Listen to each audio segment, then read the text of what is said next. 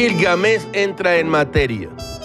Supongamos que Bolsonaro, presidente de Brasil, desatara una serie de acciones represivas contra críticos de su gobierno y por diversas circunstancias financieras y humanitarias hundiera a Brasil en una crisis de dimensiones terribles, desabasto, hambruna y respeto a los derechos humanos. No es un deseo, sino una nebulosa suposición, dice Gil. Conjeturemos que un grupo de gobiernos forma un grupo, un grupo Lima, Lima, Perú y llama a rechazar la probable reelección de Bolsonaro.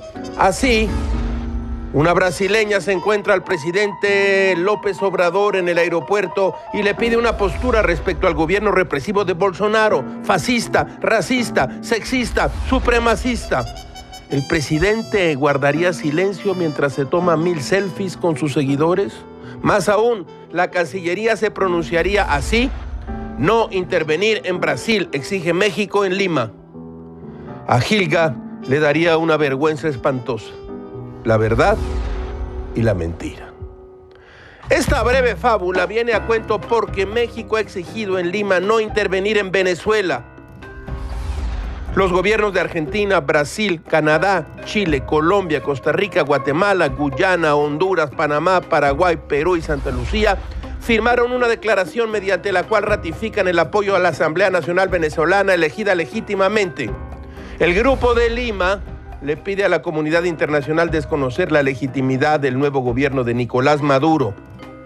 El gobierno mexicano, escuche usted bien, se abstuvo de firmar ese documento.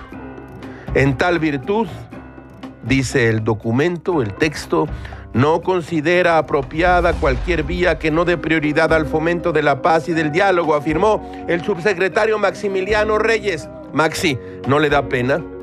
Ni modo. A tragar sapos y culebras. Sí, sí, ya se sabe, la autodeterminación de los pueblos y la promoción de los derechos humanos. En fin, ahí en Venezuela, donde tenemos, donde tenemos muy buenos amigos. Todo es muy raro, caracho, como diría Amosos. La curiosidad y el humor son los dos antídotos principales para el fanatismo. Los fanáticos no tienen sentido del humor y rara vez son curiosos, porque el humor mina el fanatismo y la curiosidad lo asalta introduciendo el riesgo de la aventura.